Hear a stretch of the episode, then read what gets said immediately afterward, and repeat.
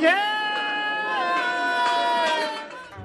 各位客官，里边请，欢迎来到法律小茶馆。有请中央电视台法律讲堂节目资深主讲人周密律师和您说说身边事儿，解解心中忧。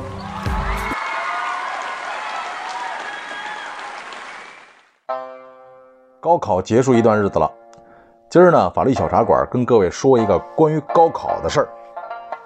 张毅啊，是西北省份的一个小企业主，深知自己没有学历的苦恼，现在有点钱了，就把希望放在了儿子身上。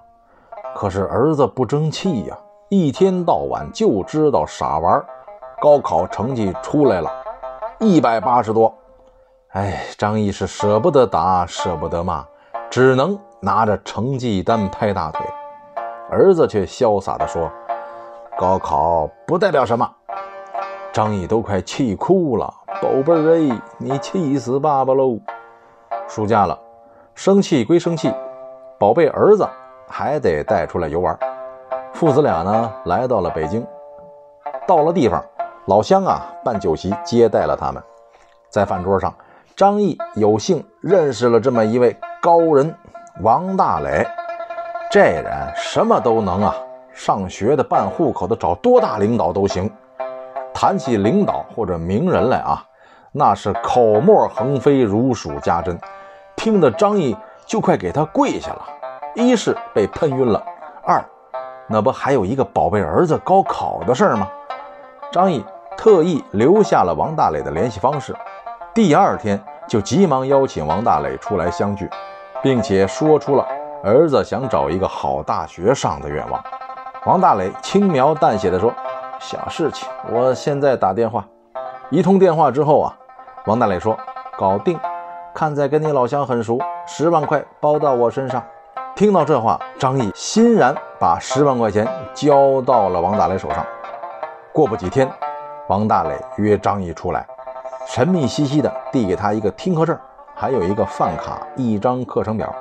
另外，他一个劲儿地叮嘱张毅啊，因为儿子是后门生，所以学校不给解决住宿，并且再三叮嘱，一定要低调，低调再低调，别瞎打听，别乱说话。拼满四年，一定会拿到某某名校的毕业证。张毅连连点头啊。回到宾馆仔细一看，我的个神嘞！这不是某华大学的东西吗？张毅高兴地抱着傻儿子在房间里团团转呢。张毅回了老家之后，总是牛气哄哄地跟旁人说起在北京遇到高人的事儿。到了开学前夕，张毅把儿子在北京安顿好之后，回到了家乡，照常忙活自己的事儿了。过了些日子，媳妇儿的二姨找上门来说，自家闺女硕士毕业以后啊，想上博士，苦于没有门路。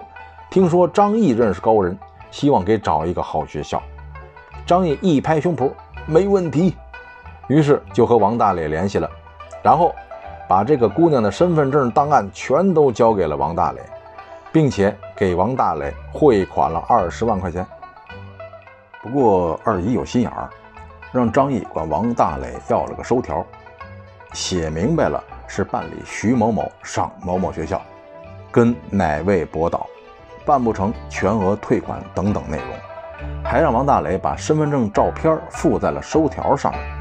王大磊呢也很痛快，很快将收条交给了张毅。眼看一个学期快结束了，二姨找到张毅啊，问事儿怎么样了。张毅只能找王大磊。王大磊是一天拖一天呐，眼见着新学期都该开学了，二姨有点着急了。你问问王大磊吧，办不成把钱退了得了，不能老这么拖着。张毅呢找到王大磊，跟他说了情况。王大磊承诺将二姨的手续费全部退掉。可是到了约定的时候，二姨并没有收到退款。二姨不高兴了，直接找张毅就说：“我看这个人八成是骗子，咱们报警吧。”张毅板着脸跟二姨说了：“人怎么可以这样呢？啊，用人朝前不用人朝后。二姨呀，你们女人不懂得江湖规矩。”不要因小失大，听我的，没错。这再一等啊，就开学了。按说二姨闺女这个事儿应该是黄了。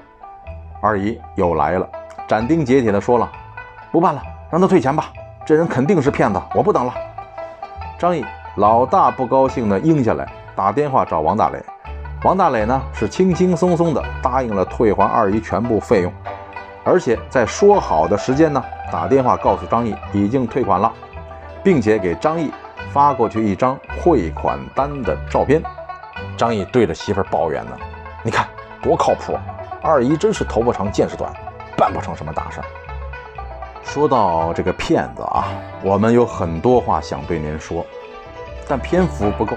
说到这里呢。我卖个关子，要知二姨的钱退回来没有？咱等到下期再说。如果您生活当中有什么烦心事儿、麻烦事儿，尽管来找我，我在法律小茶馆等着您。